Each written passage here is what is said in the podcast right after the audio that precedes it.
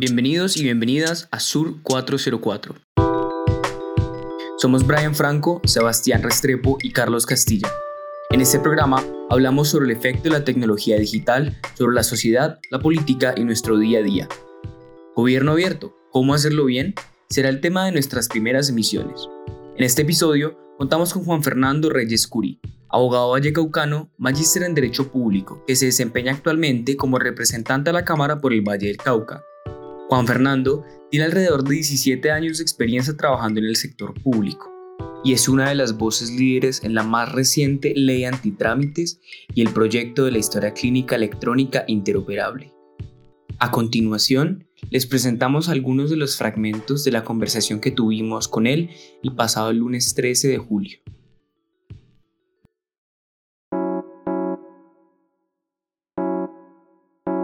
Juan Fernando, un saludo, bienvenido a nuestro programa. Nos alegra tenerte con nosotros. Quisiéramos preguntarte cómo te trata la cuarentena. un gusto estar aquí. Gracias a ustedes por la invitación. La cuarentena, pues al principio duro, pero todo aprender a convivir con esto porque parece, según los expertos, que no va a haber una vacuna pronto y un tratamiento pronto. Y lo que eso significa es que vamos a tener que aprender a convivir con esta enfermedad. Hay que pensar en que el hecho de, estar en una cuarentena implica que vamos a estar constantemente rodeados de tecnología y pues va a tocar acostumbrarse a trabajar este tipo de cosas pues a distancia y siempre detrás de una pantalla. Hombre, yo, yo creo que en buena hora, este, una de las cosas buenas que ha traído esta pandemia es que aceleró el proceso o digamos la, la adopción de la tecnología por parte eh, de los ciudadanos. Muchos decían, muchos ya, ya estábamos metidos mucho más con la tecnología, pero otros no creían, no les gustaba la tecnología, creían que no se podía, no eran, eh, no eran eficientes, que no eran efectivas, en fin, que el contacto físico sí o sí era necesario. Y esta pandemia pues nos enseñó efectivamente que la tecnología llegó para quedarse y que a esos que no creían en la tecnología les tocó y ya muchos están, por supuesto, acostumbrados a usar la tecnología. ¿Y qué tal ha sido toda la experiencia de tener un Congreso digital? Algo que nunca antes se había visto en la historia de nuestro país. Bueno, difícil al principio, eh, porque digamos que nos dividimos en dos bandos. Unos, o en tres bandos, digamos. Uno, los que creíamos firmemente en la virtualidad, que se podía jurídicamente hacer la virtualidad. Otros que creían que jurídicamente no era posible, que no estábamos habilitados constitucionalmente para hacer las sesiones virtuales, y otros que no creían en la tecnología, que creían que, como así que a través de la tecnología no puede hacer una sesión, que eso no era posible, sobre todo las, las personas de, los periodistas más de mayor edad, más viejos, no creían en eso. Efectivamente, pues como ustedes lo vieron, se impuso la tesis de la virtualidad tanto en Cámara como en Senado. La Corte Constitucional acaba de ratificar que efectivamente son posibles, legales las sesiones eh, virtuales. Y eh, les confieso que a mí, me, a, mí, a mí me gustaron mucho, mucho este tipo de sesiones virtuales. Eh, sin pretender con esto que se acabe la presencialidad. Yo creo que la presencialidad es importante.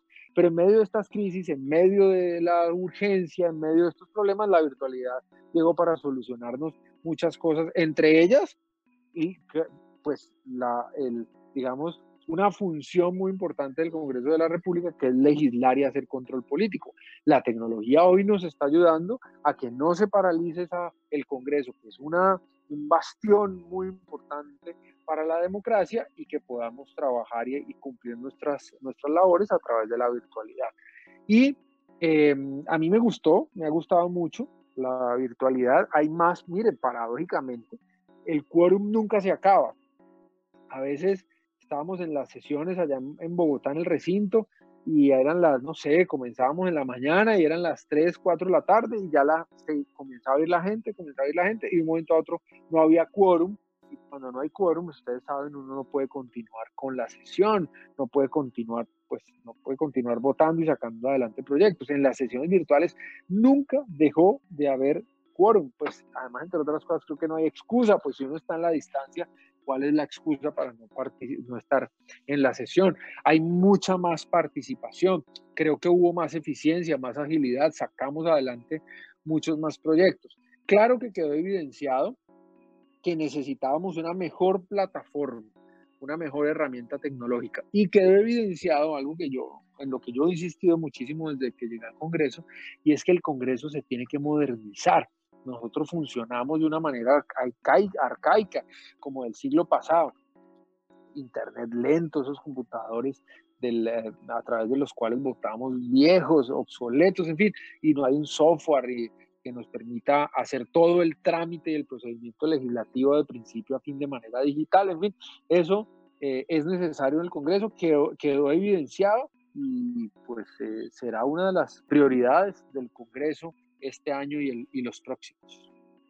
Básicamente ese es el tema que, que nos trae hoy. Gracias por sacarlo. Queremos discutir cuál es el efecto de la tecnología sobre el gobierno y la gestión pública. Y nuestra pregunta va a ser si el gobierno y la tecnología son una buena combinación.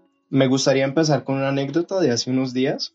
Estaba llenando la actualización de datos del ICETEX y cuando terminé de llenarla me salió una pantalla de error grandísima, error 404, no me dejaba hacer nada.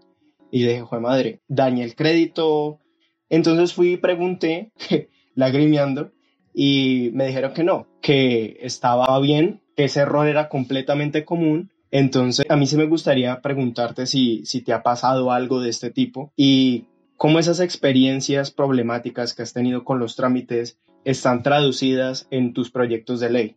Bueno, claro que me ha pasado. Yo creo que mm, no solo a vos y a mí, yo creo que a todos nos ha pasado y nos asustamos mucho cuando estamos haciendo un trámite eh, online y nos sale error, se cae el internet o nos pasan mil cosas. O no solo nos asustamos, a veces nos da piedra, nos da rabia que le toque volver a iniciar uno, uno el proceso. Pero independientemente de eso, pues eh, yo sí insisto, siempre lo digo, la tecnología es eh, la mejor herramienta que tiene el Estado para facilitarle la vida al ciudadano, para, eh, para garantizar el acceso de sus derechos. Yo insisto en el proyecto de ley de trámites, que ya se los cuento, insisto en que el exceso de trámites en Colombia eh, genera tres efectos perversos. Uno de ellos, uno de esos efectos perversos, es que restringe los derechos de la gente. Mm, cuantos más trámites haya para acceder eh, a los derechos, para realizar un trámite en cualquier lado, piensen ustedes en salud, cuantos más trámites haya para acceder a un procedimiento, un medicamento, una cita con un especialista, pues ese exceso de trámites lo que está afectando finalmente es el derecho fundamental a la salud de esa persona que se ve eh, gravemente afectado cuando se demoran, cuando no le dan una cita, cuando no le eh, autorizan un procedimiento, etc. Entonces, por eso el primer efecto perverso de ese exceso de trámites en Colombia es la eh, afectación a los derechos. El segundo efecto perverso es que propicia la corrupción. Está demostrado en un estudio del BID muy interesante y reciente además, que dice que cuantos más trámites, más posibilidades o más riesgos de corrupción hay. Y sobre todo, lo más importante, que cuantas más interacciones presenciales de los ciudadanos con los funcionarios públicos para los trámites, para, para, para hacer algún trámite, más riesgo de corrupción hay. Y tercer efecto perverso de ese exceso de trámites es la falta o la, digamos la, eh, la falta de competitividad. ¿sí? Los empresarios desde el más chiquito, el emprendedor, hasta el más grande, hasta el empresario más grande, se quejan que el exceso de trámites les, los afecta, tanto porque no pueden crear fácilmente su empresa o no pueden mantenerse competitivos en un mundo de libre empresa. Por eso, por eso, eh, pues ese es uno, ese es el tercer efecto perverso. Y justamente entonces la, la ley antitrámites que presenté el proyecto y que se convirtió en, ley de la República y que es mi segunda ley, con mucho orgullo lo digo como vallecaucano, lo que pretende es a través de la simplificación, de la racionalización de los trámites, de la eliminación de algunos innecesarios, lo que busca es eh, garantizar eh, o, mejor, garantizar el acceso a los derechos de los ciudadanos, busca combatir la corrupción de manera efectiva, porque está demostrado que reduciendo los trámites, está demostrado que em, simplificando los trámites, efectivamente se logra eh, disminuir eh, los riesgos de corrupción y pues es una ley también para fomentar la competitividad en nuestro país. Eh, y por supuesto la tecnología tiene todo que ver ahí y es una herramienta, la tecnología para mí, por supuesto, no es un fin en, no es un fin en sí mismo, sino una herramienta, un medio a través de la cual el Estado puede hacer una cantidad de cosas. Entre ellas, ya lo dije, facilitar la vida de los ciudadanos, combatir la corrupción y fomentar la competitividad. Es fundamental el uso de la tecnología. Y yo lo, digamos, eso lo tengo claro desde hace muchos años. Y, cuando trabajé en la alcaldía de Cali, en tanto en el gobierno de Rodrigo Guerrero eh, como en el de Maurice Armitage, en lo que más insistí, les puedo contar ahora anécdotas de todo lo que hicimos, en lo que más insistí es que el municipio debería, debería eh, digitalizarse, debería avanzar hacia la sistematización de una cantidad de procesos y procedimientos que se hacían manuales, bueno, hoy todavía algunos de ellos se hacen manuales, pero que era la manera más efectiva de acercarse más al ciudadano y efectivamente de combatir la corrupción. Y otra cosa que es importante y no la he mencionado, y la tecnología también te sirve para mejorar la toma de decisiones en el sector público, que es tan importante, que, está, que es clave para poder tener, para poder eh, lograr generar un impacto verdadero. Estás escuchando Sur 404, un espacio para poner la tecnología en contexto. Pues sin duda con todo lo que mencionas, creo que es un hecho que la tecnología es una herramienta que ha llegado para quedarse y que nos puede permitir ayudar a garantizar muchos derechos para los ciudadanos. También muy interesante el estudio que mencionabas del BID sobre cómo a través de minimizar la cantidad de interacciones entre funcionarios y ciudadanos puede combatirse la corrupción. Sin embargo, creo que hay una duda que puede surgir a muchas personas y es el hecho de que con estos proyectos muchos de estos datos de los ciudadanos, que son datos personales, datos privados, quedan guardados en bases de datos del gobierno mismo y tampoco es un secreto que particularmente en Colombia no hay una confianza muy grande por parte de la ciudadanía con respecto al Estado. Un gran ejemplo creo que fue lo que ocurrió en Bogotá con la aplicación del coronavirus, donde la gente no, al final decía que no se sentía cómoda entregando esos datos a la aplicación y al final pues al gobierno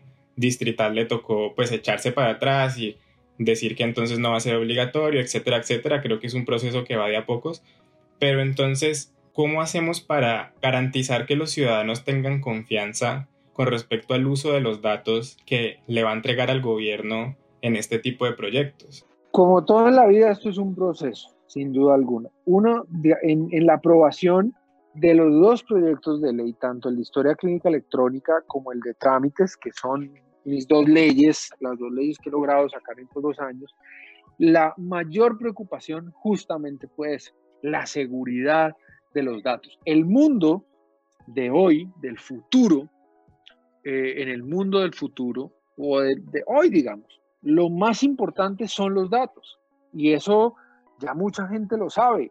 Tal vez, tal vez muchos, la mayoría no, pero muchos, muchos sabemos que lo más importante, lo más valioso para esta, para el mundo actual y el mundo futuro son los datos. Y por eso también es se convierte en, una, en un factor determinante e importante a la hora de hablar de tecnificar, de meterle tecnología al Estado.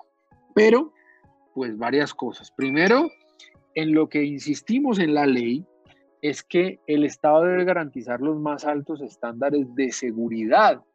Siempre, sí o sí, la obligación del Estado es garantizar los más altos estándares de seguridad protegiendo los datos. ¿sí? En Colombia, digamos que hemos avanzado en esa, ley, en esa ley de protección de datos y hay un buen marco jurídico para avanzar en ello, pero necesitamos un compromiso y una vigilancia permanente del gobierno nacional que los datos no los vayan eh, a usar de manera eh, ilegal y que no vayan, digamos, a, a, usar de ellos. En eso hay que estar muy, muy, muy pendiente, con mucho control, mucho control ciudadano, mucho control de, de expertos, mucho control eh, político, porque no puede, porque los datos son una herramienta tan importante que con los datos se pueden tener, y ya lo hemos visto, muchas cosas, y, es muy peligroso el, los datos, con los datos, un gobernante que quiera manipular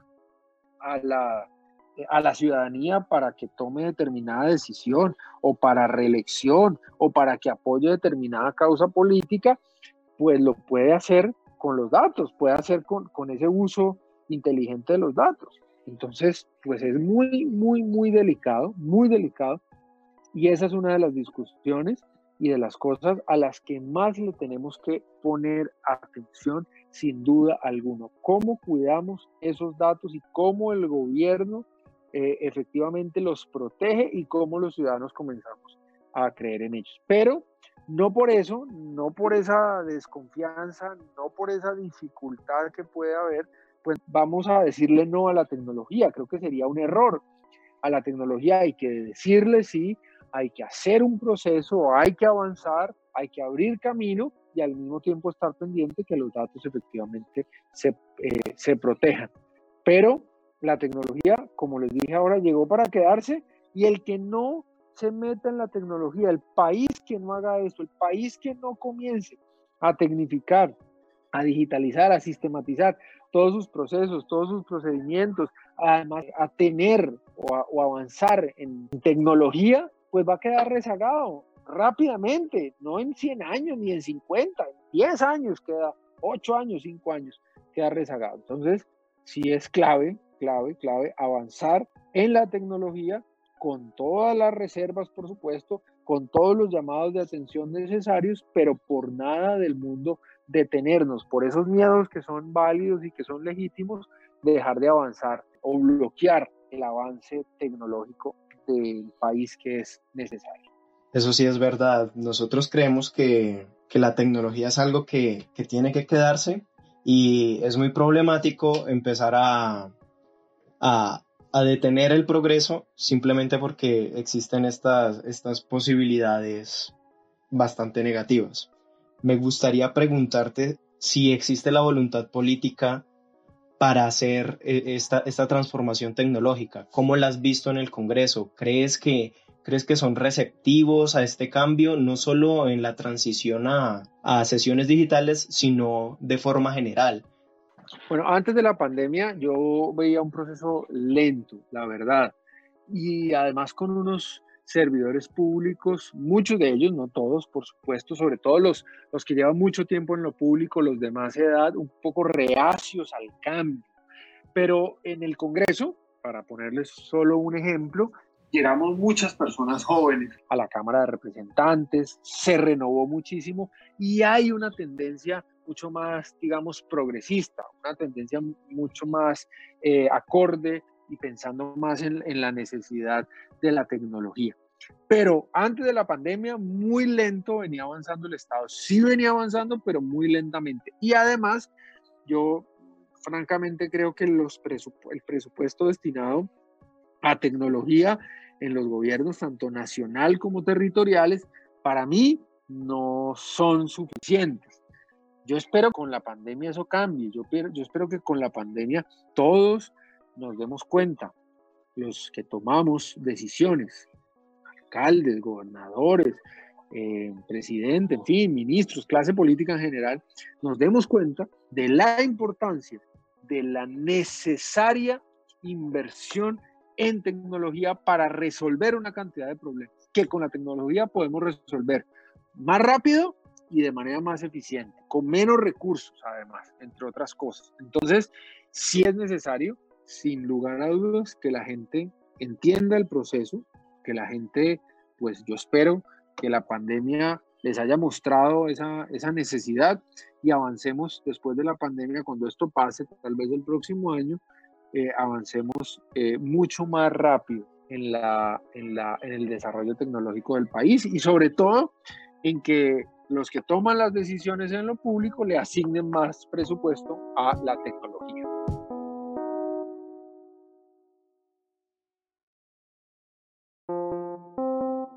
Yo quisiera hablar un poco en esa misma línea con Fernando, dos cosas que mencionas que me parecen muy clave eh, y son, primero, eh, la pandemia como un acelerador tecnológico. Eso es algo que, que, es una visión que comparto.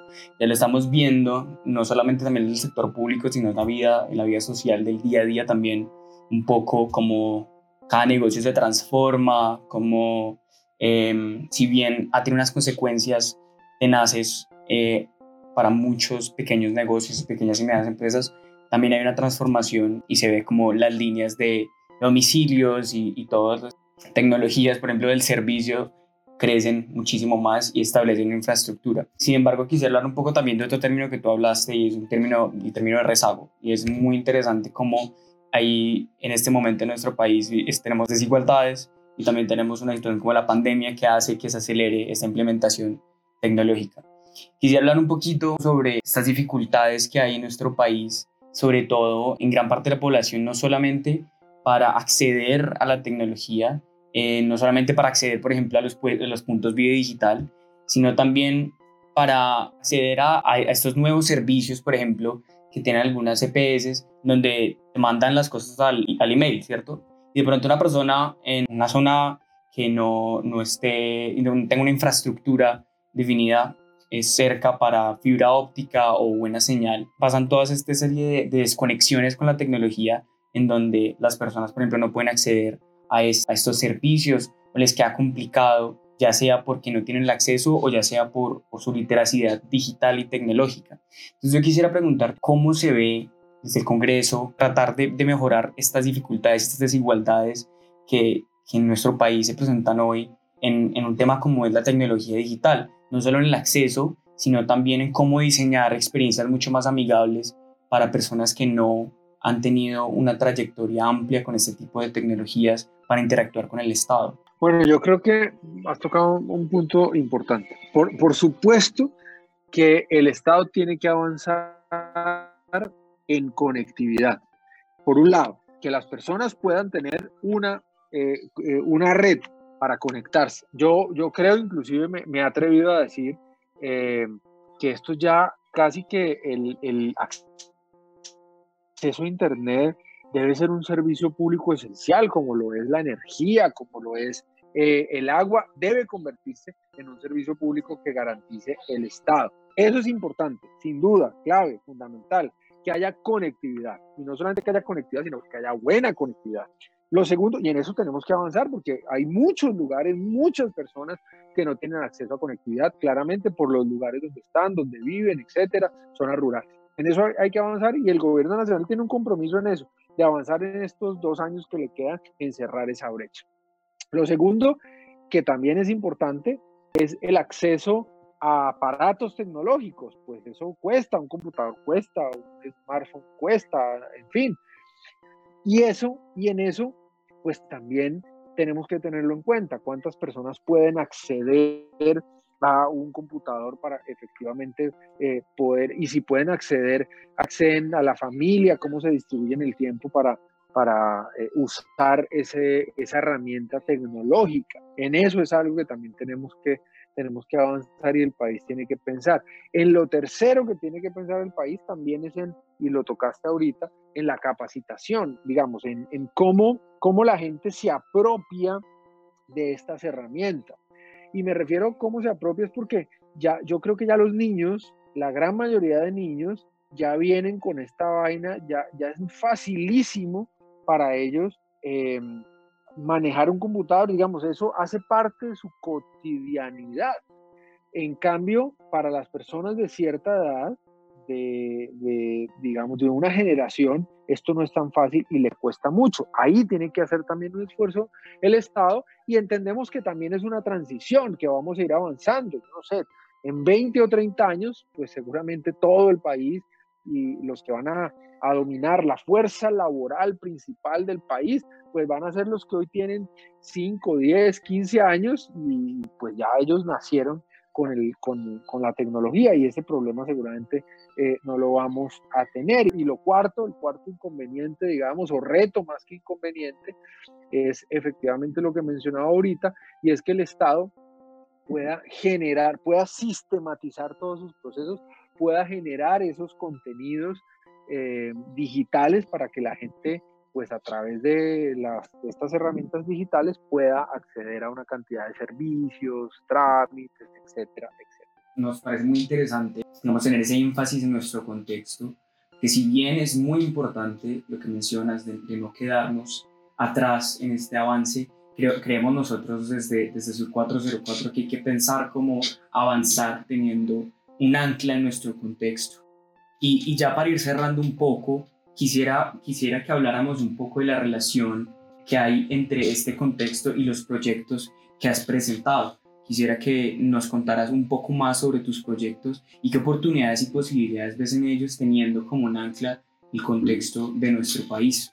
Bueno, yo creo que los dos proyectos llegaron apenas en un momento propicio para que el país avance en ellos y, y los implemente. El primero de ellos, el de historia clínica electrónica interoperable, a través del cual, yo lo he dicho siempre, los pacientes ya no vamos a tener que andar con la historia clínica debajo del brazo, como siempre andaban todos los pacientes con una cantidad de papeles, yo no sé si a ustedes les tocó ver a la mamá, a la abuela, voy a una cita médica y un cartapacho de papeles eh, y además se perdían unos, no encontraban el otro, se regaba el agua, el café, etcétera, y se perdían esos documentos y eso era pues un desastre.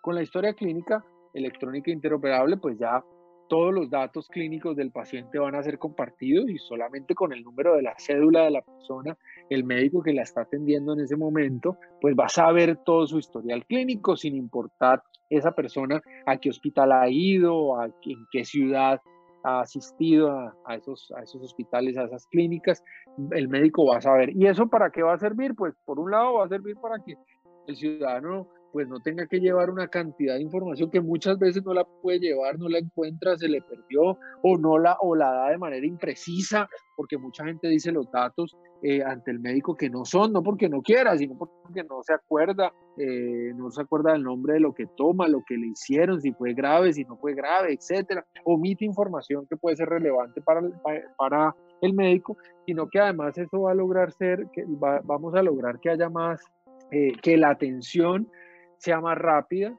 que se dedique mucho más tiempo a atender al paciente y no a digitar una cantidad de datos que hoy tienen que digitar los médicos para atender a los pacientes y va a hacer que el diagnóstico mejore muchísimo. En la medida en que haya un mejor diagnóstico, más rápido con esa información, pues va el diagnóstico a más información, cuanto más información pueda tener el médico de ese paciente, de todo, de su historial clínico, pues va a tener un diagnóstico mejor y más rápido.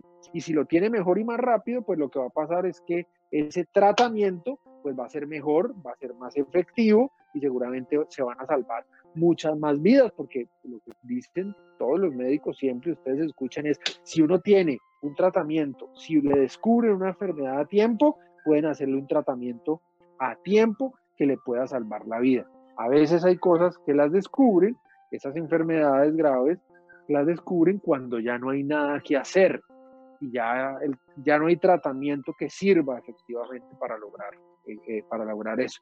Así le pasó a mi mamá que murió de cáncer y le descubrieron el cáncer ya en un estado supremamente avanzado, cuando ya no había nada que hacer. Bueno, esa es, esa es la primera ley. Y la segunda ley, que ya les hablé un poco de ella, es la ley antitrámites, que va a lograr eh, que los ciudadanos dejemos de ser los mensajeros del Estado, que a los ciudadanos no nos manden de una oficina a otra para hacer un trámite, una vuelta, que nos mamen gallo, porque el Estado lo que, lo que hace hoy con esas cantidades, exceso de trámites, es mamarnos gallos, mandarnos de una oficina a otra. Y esta ley va a ayudar a que efectivamente eso no vuelva a pasar eh, en Colombia. Esa ley obliga a que todos los trámites en Colombia se puedan hacer en línea, totalmente en línea. Eh, la ley dice, una vez entre en vigencia, todos los trámites que se creen a partir de la vigencia de esa ley deberán poderse hacer totalmente en línea, totalmente en línea. es muy importante. Solamente el 4% de los trámites en Colombia se hacen en línea. Actualmente se, se completa totalmente en línea, no tiene ningún sentido. Y, en Colombia hay casi, según la función pública, un poco más de 62 mil trámites entre los nacionales y los territoriales.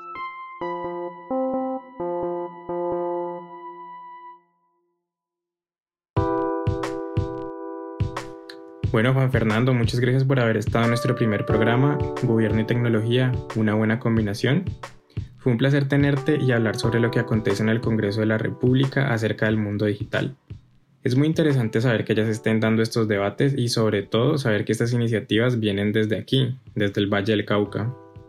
A nuestro público queremos agradecerles por la sintonía y recuerden seguir a nuestro invitado por sus redes como arroba reyescuri en Twitter e Instagram y también lo pueden encontrar en Facebook por su nombre. Nos despedimos no sin antes agradecer a José Alejandro Osa por realizar el diseño sonoro de nuestro programa. Igualmente agradecemos a nuestras operadoras de Radio Samán, Valentina Osorio y Juana Vázquez. Anunciamos que nuestro siguiente programa será el próximo miércoles en este mismo horario. Los invitamos a que estén atentos de nuestras redes. Nos pueden encontrar como arroba sur-404 en Twitter e Instagram y cuéntenos qué les pareció el primer programa y de qué les gustaría que habláramos en un próximo episodio. Hasta la próxima.